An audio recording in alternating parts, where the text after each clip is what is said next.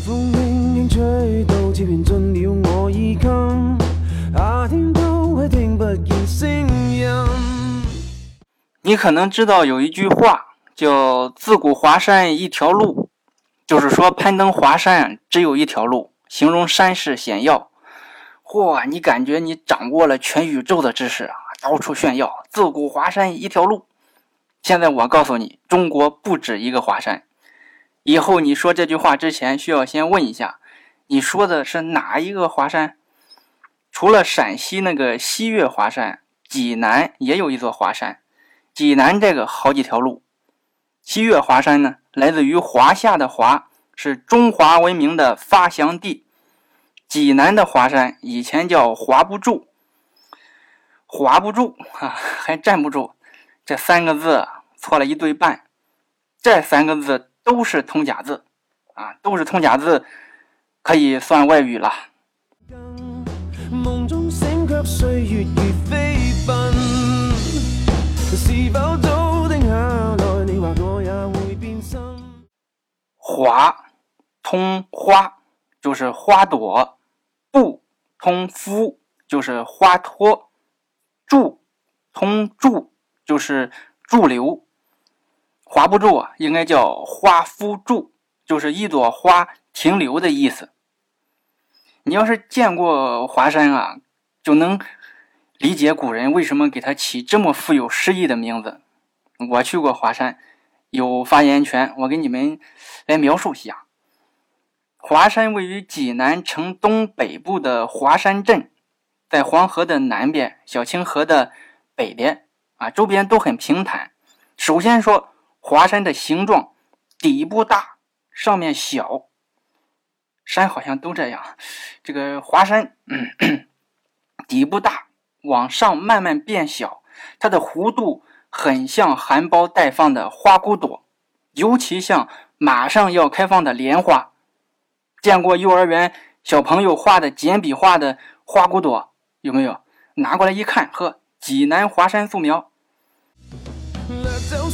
一切美梦带去那欢欣，带去我的爱，只是肥沃广阔的济南大地啊，平地长出一个花骨朵的山，就好像是仙女采完花忘了带回去一样。尤其远处一看啊，平静的华山湖围绕着它，哇，真像是一朵花落入水中。花托浮在水面，缓缓浮动，还不会飘走。一个老济南说：“哎呀，我受不了了，意境太美，真是，真乃，实在是。”此时老济南后悔呀，没有读书。现在除了愣啊哩，想不到其他的词语来描述这种感受。老济南觉得这个山不能再叫窝头山了。于是他去城里找学问最大的一个老先生求助。老济南说：“恳请先生给山赐名。”先生说：“起名莫过于《诗经》。”说完，拿过书本啊查阅，找了大半天，看到“小雅长帝”，吟道：“长帝之华，恶不为伟。”老济南说：“先生，说济南话吧。”波斯语我听不懂，哎，先生叹了一口气。首先，你需要知道通假字，这个“华”就是花的意思，这个“不”是夫的意思，就是说长地的花呀长得很旺啊。你要这么说，我就明白了，咱这个山也像花。先生的意思是叫花山。先生摇摇头，太 low。我给你写下来吧。你描述的那座山如花骨朵驻留水中一般。今天我依照《诗经》中“长地之华，恶不为伟”这一句，给山起名叫“华不住”。一定要注意，这个“华”是花的意思，这个“不”是夫的意思，这个“住”，老先生汗都下来了，终于理解古人为什么会有通假字。他把这个驻留的驻写成了注入的注啊，这个注也不是注，是住，啊，看着是划不住，其实是划不住。什么住不住啊？这不叫窝头山就行呗。老济南拿着老先生给的名字，开开心心回去了。刚回去他就忘了山的名字，还幸好有字条，找识字的人问一下。哦，划不住。从此这山就叫划不住山。到后来老百姓还是觉得麻烦，干脆就直接叫华山。从花夫住山简化到华山。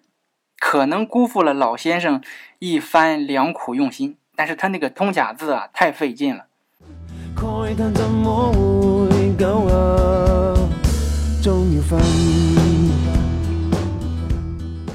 济南华山的景色文化，在济南也有举足轻重的地位。不要一提到济南就是千佛山呀、大明湖呀、趵突泉，还有华山。老济南有八大景观。其中有两个就在华山，分别是奇烟九点和鹊华烟雨。有空咱们仔细讲济南八景。华山呢，除了山还有水。华山有个华泉，百步大小的一个泉池，跟镜子一样，孤山古庙倒影啊，也是一个美景。除了山水呀，华山还有宫殿，华阳宫古建筑群就在山上，是济南最大的古建筑群。道观庙宇很多，龙王庙、三皇宫、三元宫、关帝庙，被古人称为济南巨观，是巨观呀，不是大观。这个“巨”字就比“大”字厉害，因为巨头就比大头好听。山上的吕祖庙还有一个传说啊，吕祖庙在华山的半山腰，庙里有个和尚啊，和尚白天下山挑水，没有关门，正好有一只狼。就偷偷进了庙，晚上和尚关门睡觉，狼就出来了，把和尚给吃了。结果和尚死了，门又是关着的，狼也出不去，就饿死了。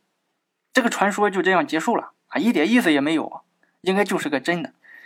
作为传奇故事，起码加个后续啊。后来每到晚上这个时候，山上都会传来和尚念经和狼嚎叫的声音，这样的故事在传说界才被承认。狂风吹得起劲，朗月也要被闭引，泛起一片迷蒙尘埃滚。除了古建筑啊，华山还有诗啊，无数的文人骚客都来这里发朋友圈。宋代大学问家曾巩在齐州做过知州啊，写过不少关于济南的诗句，其中就有关于华山的，有一首诗叫《华不住山》，诗中说：“丑妇遗中。”无处问，空余一居野泉干。丑妇遗中啊，里边有一个典故，就是庞丑妇舍身救国君的故事。话说春秋时期啊，有个著名的战役叫齐晋安之战，是齐国打卤面和晋国刀削面两方阵营在长清打的一场战役。当时齐国打卤面的老大啊是齐顷公。这次他御驾亲征，万万没想到啊，被晋国刀削面干挺了，败了就跑吧，不跑就被抓了。晋国一看齐国跑了，抓活的啊，抓到手霸占他的大卤面，这样刀削面就独霸天下了。齐国前面跑，晋国后面追。齐顷公毕竟是一国的老大，逃跑也是。大包小包的，叮叮当当，输人不能输阵，所以跑得比较累。跑到划不住山这个地方的时候啊，马跑不动了。在五分钟，齐顷公将会被包围、被俘虏、被逼着改吃刀削面。在这个时候，有个叫庞丑富的伙计啊，上前扒齐顷公的披风，自己穿上，然后让老大下车啊，自己坐上去，他当国君，国君当伙计。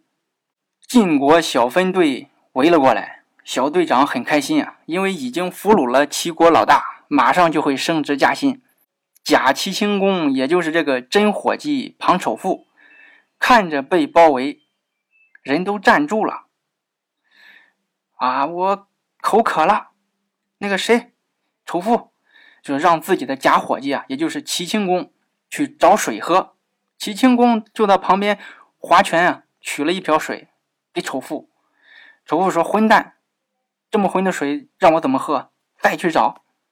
齐庆公就很生气啊，真他妈的难伺候，都他妈让开，我去给老大找水喝。晋国小分队啊，很爱看热闹啊，来来来，给他让路啊，看看齐国老板是如何欺负员工的。齐清公就走出重围啊，一个人跑了，就回到了齐国。庞丑父和齐清公做了个替换，让晋国把注意力都放在了自己身上，就这样救了自己的老大。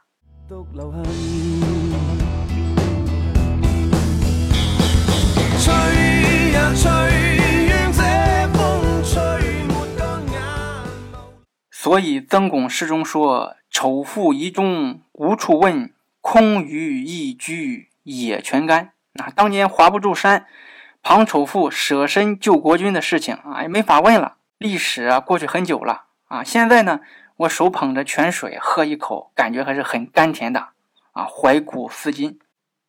就不能给你们说诗啊，说多了全是故事。曾巩这篇翻过去吧，你说曾巩啊，我不认识。那么诗仙李白，你总认识吧？嗯，他也写过华山的诗。李老师在《古风》中写道：“昔我游其都，登华不注峰。姿山何俊秀，绿翠如芙蓉。”李白写这首诗的时候啊，估计痛恨给山起名字的人。啊！昔我游其都，多霸气。当时我游览济南的时候，想当年呵。昔我游其都，登華不注峰。很多人会问啊，等会登什么峰了？哈，除了诗仙李白，诗鬼李贺也写过华山。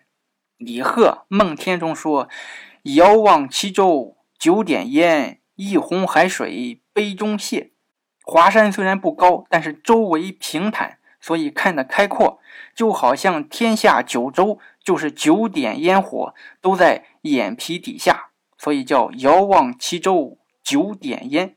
这个八景之一的奇烟九点，就是从李贺这个诗句中来的。济南华山呀，蕴藏着不少的优美景色、人文故事，也被历代的游客推崇。但是现在快节奏消费下，它却被埋没了。就像吕祖庙狼吃和尚的传说，太过质朴，不会哗众取宠。所以小韩把济南华山文化给挖掘出来，希望大家有空去看看，去感受一下，不会失望的。啊，济南的华山风景区是免费的。